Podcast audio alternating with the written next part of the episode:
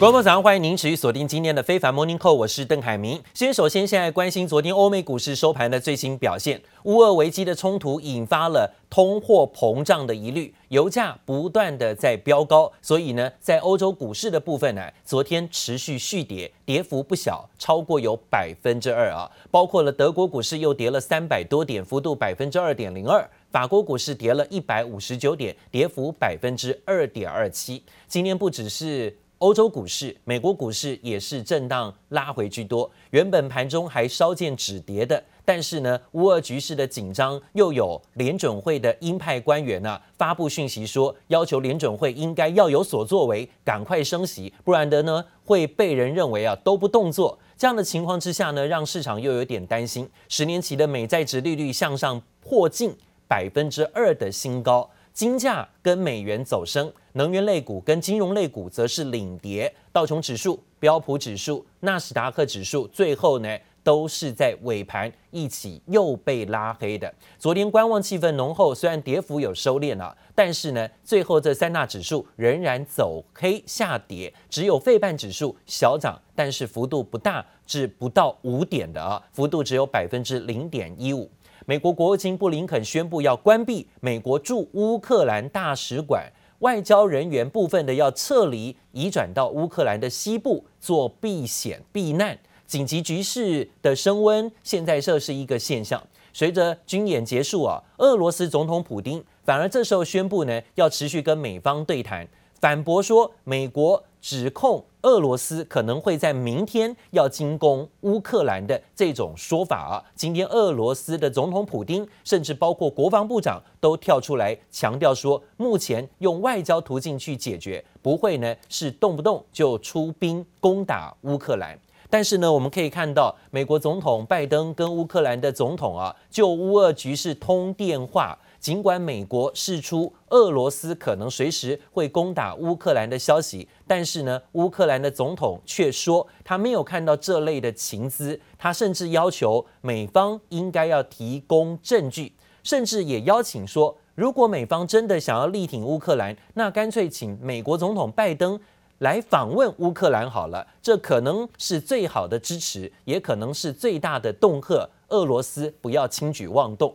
此外呢，俄罗斯总统外跟外长啊都建议啊，普丁透过外交的途径解决纷争，也代表俄国发动军事行动的可能性有在降低。不过昨天呢，俄罗斯乌克兰的紧张情势的升高，让欧洲还有包括亚洲股市，甚至美国股市也都持续倒地。Die sieben führenden Industrienationen haben klargemacht, dass wir auf eine Verletzung politischer und territorialer Grenzen in Bezug auf die Ukraine gemeinsam schnell und konsequent reagieren würden. 七大工业国集团 G7 财长发表联合声明，警告俄罗斯不要对乌克兰轻举妄动，扬言对俄罗斯实施经济和金融制裁。乌俄两国的紧张情势引发市场避险情绪，更担心通膨恐怕再升高。An invasion of Ukraine that results in very significant economic sanctions and drives up the price of oil. That's only going to exacerbate all the inflationary pressures that we're already experiencing. This is yet another inflationary pressure that the Fed won't be able to solve for. Uh, and yet again, it may push the Fed to get more aggressive. 乌俄危机升温，还可能引发俄罗斯的钛供应中断，影响飞机生产。不过，美国飞机制造商波音有过前车之鉴，这次并不担心。Ukraine, uh, titanium, um You know, back in 2014, when we saw conflict in that region, uh, it was kind of a wake-up call. We we've got a very diverse titanium supply now. I would tell you uh, that diversity gives us an opportunity to weather through uh, any disruption in the supply chain relative to titanium. 观望地缘政治风险之外，市场也继续关注企业财报表现。本周焦点财报包括从旅宿平台 Airbnb 看旅游复苏情况，晶片设计大厂辉达收购安谋失败后产生哪些影响，还有通膨问题对零售业的冲击，以及年终购物季表现影响，将可从沃尔玛财报中窥探一二。记者王新辉、林巧清综合报道。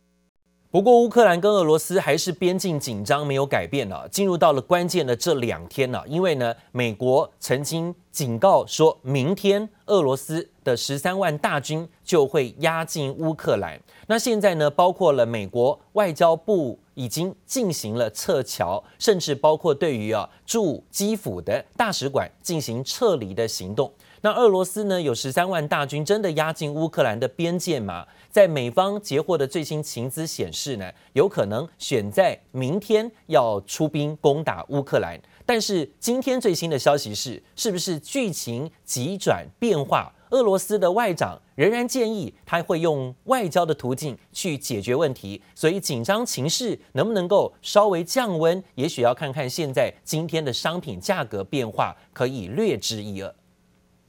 又一批美军和武器抵达波兰，准备随时和北约联手援助乌克兰对抗俄罗斯坦克大军压境。美国媒体报道，美国总统拜登告诉西方国家领袖，俄罗斯进攻乌克兰的时间点就在本周三，二月十六号。We we have uh, good sources of intelligence, and they're telling us that uh, you know that things are sort of building now. Uh, we believe that a major military action uh, could happen any day now. Мне кажется, наши возможности далеко не исчерпаны. Они, конечно, не должны продолжаться бесконечно, но на данном этапе я бы предложил их продолжать и наращивать. 不过，俄罗斯外长拉夫罗夫向俄罗斯总统普廷建议寻求外交途径解决纷争，动武的可能性似乎暂时降温。There are 130,000 troops massed on three sides of Ukraine, um, and that's certainly enough to take Kyiv, the capital. 配有潜射巡航导弹的俄罗斯潜艇通过土耳其达达尼尔海峡进入黑海，光是上周就有六艘俄国军舰进入黑海。外媒分析，俄罗斯可能兵分三路，从海陆和陆路三面包夹乌克兰。美国警告，乌俄边境战火一触即发，却无意协助乌克兰地面战。已经接收一大堆美国先进武器的乌克兰，其实也不愿意打。And to avoid war, we are ready for many concessions, and that's what we are doing in our conversations with Russians. On top of NATO, we are looking for some other arrangements which will allow us to survive at this particular ordeal right now. Zelensky asking the US for even more military and financial support, even inviting Biden to visit the country. 拜登到访乌克兰的几率微乎其微，但北约领导国德国总理肖兹周一抵达乌克兰基辅，周二又要赶到莫斯科，积极外交斡旋，避免战事一触即发。记者王新文、林巧清综合报道。 好，现在美国撤离呃所谓的大使馆官员，西方国家也下令一些公民赶快离开乌克兰。所以呢，是不是真的要情势上有在升温？在这两天是关键。但是呢，也看到了乌克兰总统，还有包括乌克兰的民众都认为应该是不会开打。不过呢，这些有钱的权贵，甚至包括富商啊，却不这么想。乌克兰的权贵、甚至官员，还有富商，传出正在逃离家园。乌克兰总统也火速出面，要求这些逃跑的富商、商人，还有包括政治家，要在二十四小时之内回到国内。державних службовців, народних обранців всіх рівнів, які залишили країну або планують це найближчим часом зробити. Вам народ України довірив не тільки керувати державою, а й захищати її. Це ваш прямий обов'язок в такій ситуації бути разом з нами, з українським народом. Я зараз пропоную вам протягом 24 годин повернутися на батьківщину і стати пліч-опліч з українською армією, з нашою дипломатією, з нашим народом. 好，当地媒体就踢爆，其实呢，在昨天啊，一天之内就有二十架的班机从乌克兰的首都基辅啊开走啊，多于过去六年来任何时间点观测到的班机数量。乌克兰最有钱的两个人也在报道当中提及，已经是在逃亡中了。还有乌克兰的船运巨头以及农业大亨啊，这些人在礼拜天其实更早一天呢就离开了乌克兰境内。部分的报道当中还提及到了富豪后来否认逃亡，说他们只是出国出差，预计几天之后就会返回家园了。但是呢，可以看到最新消息，这是美国务卿布林肯也表示说，美国正在乌克兰的大使馆业务从首都基辅要迁移到西部的城市，理由是呢，担心俄罗斯的军队集结速度太快，现在呢随时可能步步进攻，那有避险的必要。布林肯发出声明说，做出这个决定是出于对于使馆工作人员的安全担忧了啊。另外呢，则看到了目前乌俄危机战火一触即发，要是俄国真的军队入侵乌克兰，可能会引发西方严厉的制裁。但是俄罗斯坐拥的是丰富的天然资源，包括把、包括镍等等重要的贵金属原料啊，这些大宗商品的出口大国都是俄罗斯。要是这些商品一旦遭到禁绝，将会为金属跟农产品的商业市场投下新的震撼弹。不只是带来巨大的物价上涨压力，同时也可能会引爆制造业的断链危机。半导体制造相关原料可能也会受到牵连。最近几天呢，半导体的相关类股跌势比较重，可能也跟这个原因有关。许多的半导体的制造业啊，高度仰赖的是俄国跟乌克兰所生产的相关贵重金属原料，啊，科技材料都是这些相关的原料啊在供应的。要是乌克兰真的遭到入侵，俄罗斯遭到制裁，可能会引发断链危机。那现在全球经济越最重要的是大宗商品的库存是降到历史低点。根据呢《金融时报》的报道，工业金属、能源到农产品市场抢购原物料，还有主要粮食的情况，已经都反映在期货市场的商品价格上了。大量商品出现逆价差，也就是现货跟近月的合约价格。高于远期的期货价格情形，那这种情况就代表说物以稀为贵啊。这种情况在金属市场特别明显，包括了有多项的合约报价都是出现这种情形，代表交易员不惜用更高的溢价来取得现货的供应。但是呢，俄罗斯是多项金属，包括镍、钯、铝的出口大国，要是真的冲突加重，可能全球的通膨压力啊。火上加油是改变不了了。乌俄之间战云密布，但部分投资人却认为两国不至于短兵相接，甚至进而加码乌俄资产，也让对冲基金操作尤其活跃。俄罗斯基金其实从去年来涨幅非常多，主要是受惠于原油的大涨。未来有反弹的话呢，哈，还是会遭遇一些压力的，哈，所以建议大家就是有回档到一月低档区域这个位置呢，哈，再去做一个逢低承接会比较好。一四五零到差不多一五五零左右这个区域，哈。对冲基金方面，根据美国商品期货交易委员会数据，截至二月初，俄罗斯卢布净多头部位已攀升至二十三个月新高，甚至已有不少投资人蠢蠢欲动，想逢低布局。市场法人也点出，俄国股市具有高股息、通膨等议题。短期又因地缘政治风险升温而走跌，专家建议可分批布局能源、农产品等相关类股。一旦战争再爆发，其短期内还是有利于原油这个多头持续上攻。俄罗斯跟乌克兰都是小麦主要产区啊，也是啊一些其他农产品的主要的啊这些产区，所以。对农产品部分，尤其像这个食品类股，后续啊可能有一些这样子一个带动。再加上俄罗斯股市过去十年只有二零一四及二零一八年本益比低于五倍，目前约四点五倍水平，投资价值浮现。即使双边紧张情势升温，却也让投资人在风险中发掘投资机会。记者周田丽、熊如喜台北采访报道。当然，看到这样的情况呢，在国际商品价格上啊，是频频的有飙高的压力哦。虽然俄罗斯呢持续否认会侵犯乌克兰，但是呢，市场价格是事实，现在呢正在走高中。特别是呢，包括了避险的投资人资金转进美元等等的安全资产。美元指数呢，在昨天持续冲高，已经来到了两周的新高，今天到了九十六以上啊。那当然呢，前高在九十七了啊，所以现在呢，也出现了再反弹，来到两周高点的这种水准。而避险资金除了涌进美元，也涌进日元，日元最近几天也有在走强。那当然，美元、日元都在有避险格局的向上当中。如果乌俄之间的冲突加重的话，恐怕呢，会冲击影响的是，包括卢布跟欧元会有继续跌的风险。那另外呢，也看到了不只是哦，现在美元指数的拉升，包括了重要的贵金属商品也在走高，像是现在的油价呈现了上涨冲高的表现。纽约油价呢是来到每桶到九十五美元，那涨幅百分之二点五。布兰特原油价格在昨天已经冲上了九十六美元，已经快要看到都过九十五以上了，要逼近一百美元大关，可能真的随时会看到一百美元每桶原油的价格。现在市场的避险需求也让黄金价格频频飙升。今年金价每盎司冲高到一千八百六十九美元，这是呢在过年前后啊最高的一个价格了。银楼的牌价也是出现在一千六千四百八十块钱，比过年前足足涨了百分之三。金市牌高价不断跳动，往上攀高。随着乌俄紧张情势一触即发，具有避险性质的黄金买气也跟着爆棚。不过，紧张情势升温，也让金价水涨船高。例如，小巧可爱的圣杯项链，过年前的一千六千两百七十元台币，现在已经涨到六千四百八十元，贵了超过百分之三。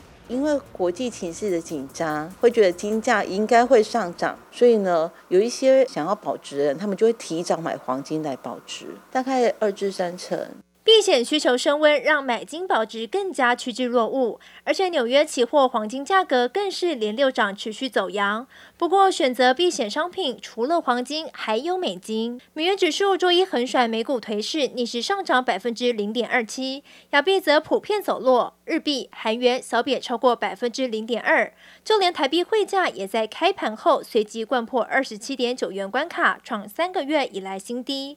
所幸出口商进场抛汇，使得台币中场跌幅收敛，小贬二点七分，收在二十七点八七三元。俄罗斯跟呃那个那个乌克兰。之间的一个边境的问题造成的一个紧张，哦，都有助于美金在第二季持续的这个走高，它应该是要回到二十八块以上，啊，因此来讲的话，就是说手边你先前有握有美金的人，哈，倒不是不用急了，这时候呃换回来台币。乌俄风险未消，让持有黄金、美金的投资人成为危机下的获利者，也让双金成为风险之下的避险工具。记者刘福子、车文杰台北采访报道。看起来通膨压不下去，但是呢，为什么美国的联准会却迟迟不肯升息，甚至呢还说啊，升息的一个步调呢没有想象中的那么快？这让有一些联准会的官员呢是开始跳出来说，再降下去就会被人批评联准会毫无作为啊。圣路易联准银行的总裁布拉德再次发表鹰派言论，他说呢，联准会必须要及早升息。And I'm just one person on the committee, but I, I shaded up my position to say I'd like to see 100 basis points worth of uh, movement on the policy rate by July 1. So uh, I also said I would uh, defer to the chair exactly uh, how to go about that, and, and he's very good at uh, managing the committee and everything else that goes with this. But I do think we need to front load more of uh, our planned uh, removal of accommodation than we would have previously. Our credibility is on the line here, and we do have to react to data. However, I think we can do it in a way that's uh, organized and not disruptive to markets. 布拉德现在可以说是更为鹰派了。他说：“如果呢，联准会再不作为，信誉是岌岌可危啊， 都没有看到面对通膨的急剧升温而有所动作。”他说呢，跟过去的数据相比，这次的通膨数据相当高，应该呢要取消原先呢宽松政策的规划，要加快升息的速度啊。另外呢，则看到美国一月份的通率的确高于预期，市场几乎认定下个月调高基准利率的机会很高，开始押注联准会会升息。有些交易员跟经济学家甚至认为，央行可能会采取行动，例如三月中旬的例行会议之前就宣布升息。圣路易分行总裁更是呼吁哦，至少呢在六月底之前要升息一个百分点。暗示联准会至少有一次的会议会升息两码。不过呢，关于升息速度，联准会的内部看起来呢有鹰派也有鸽派的言论啊。旧金山的分行总裁则认为，大幅度的升息太鲁莽，而且精进不好。可能对于联准会未来的目标会有反效果，所以呢，似乎暗示他并不赞成一口气呢要升息太多。而联准会主席鲍尔现在的压力也不小，不仅外界怀疑他是否能够清楚说明央行对抗通膨的计划，目前呢，他也正就利率的走向在联准会啊的内部想要寻求共识。现在他管控的联准会内部似乎大家都有各一套的说法啊。另外呢，则看到通膨的压力的确造成的最大的冲击是什么？昨天是情人节，对于欧美人士来讲呢，过这情人节啊，似乎呢是非常重要的。但是呢，他们昨天过了一个玫瑰花贵在近十年以来最高价的位置，要吃一个牛排套餐，菲力牛排的涨幅更是暴涨超过百分之一百五十。美国花店员工忙进忙出，把握机会整理玫瑰花，希望能吸引消费者上门。因为今年情人节笼罩在通膨阴霾中，鲜花、巧克力价格通通涨翻天。Chocolate is going up five percent, diamonds fifteen percent more, and even roses up over twenty percent. I'll splurge on some filet mignon, get some lobster tails. that's really going to set you back. Filet mignon is 154%. 美国零售联合会预估，今年美国人在情人节的支出将来到两百三十九亿美元，可望创下史上第二高纪录。交通运输、缺工等问题垫高成本，也让印刷业者吃不消。小小的便签纸同样面临短缺，更进一步导致产品无法正常出货。尤其食品、药物等具时效性的产品供应卡关，冲击恐怕最明显。The Bureau of Labor Statistics says costs for wood pulp which is the raw material used to make paper, jumped more than 50% in a year. The price of paper took a direct hit, going up more than 14% during the same time period. 通膨问题让美国联准会面临升息压力，华尔街普遍预估联准会将在三月一举升息两码，采取长痛不如短痛的方式，避免预期通膨无限上纲。 We have five rate hikes this year, but we have two in the first quarter of next year. So I think a lot of these forecasts are coming in in the same ballpark. And it's the rapid rise in inflation, but it's also the tighter labor market across the globe. We now have about 70% of central banks, you know, hiking rates. So it's, um, you know, more of a global phenomena right now. 美国联准会本周四公布一月份会议记录，预估投资人将把焦点放在观察联准会在三月升息之后的新步伐。 记者林博宇、赖婉君综合报道。通膨蔓延全球，现在呢，在台湾也出现这种很奇特的现象，到底怎么回事？为什么什么事情都要囤，甚至可能都要面对未来涨价的担心？好事多开出第一枪，寄出了卫生纸的限购令了，一张会员卡限购一串，还有。缺蛋潮没有退烧，通路业者说，包括全联、包括家乐福跟爱买也都有祭出鸡蛋限购一到两盒的规定啊。现在看得出来，就是这种压力，大家呢担心而提前在抢，所以造成了产能供不应求，甚至呢大家怕的是未来的涨价。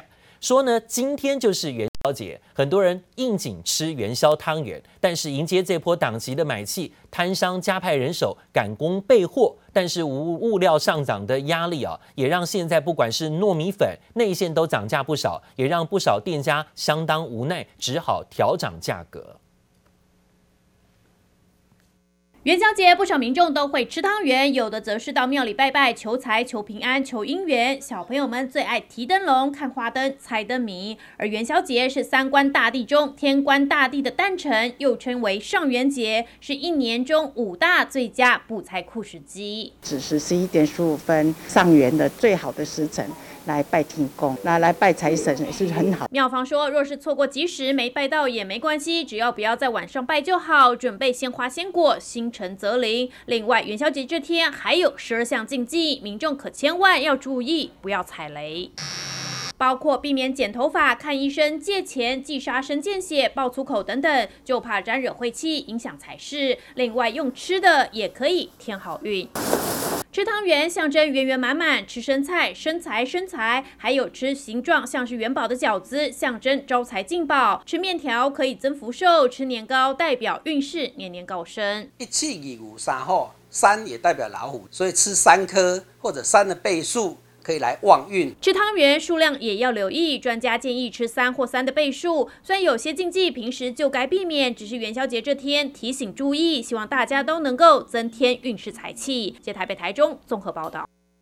好，讲到说今天元宵了啊，当然呢有许多地方都有灯会的活动，那能不能够出外呢？来在这个晚春的时刻呢，尤其是这个晚年时刻，来赶快呢到外面走走，趁天气好一点的话，因为最近天气变凉、变湿、变冷了。那疫情指挥官陈时中说，春节假期人口南北大量移动，还好，目前看到一个礼拜之后。病例数并没有大增，所以呢，认为有管控得宜，估计啊，可能最快三月中旬会调调整所谓的入境检疫的天数，要放宽所谓的防疫标准，从现行的十四天可能可以减为十天，商务人士也可以重新的开放入境。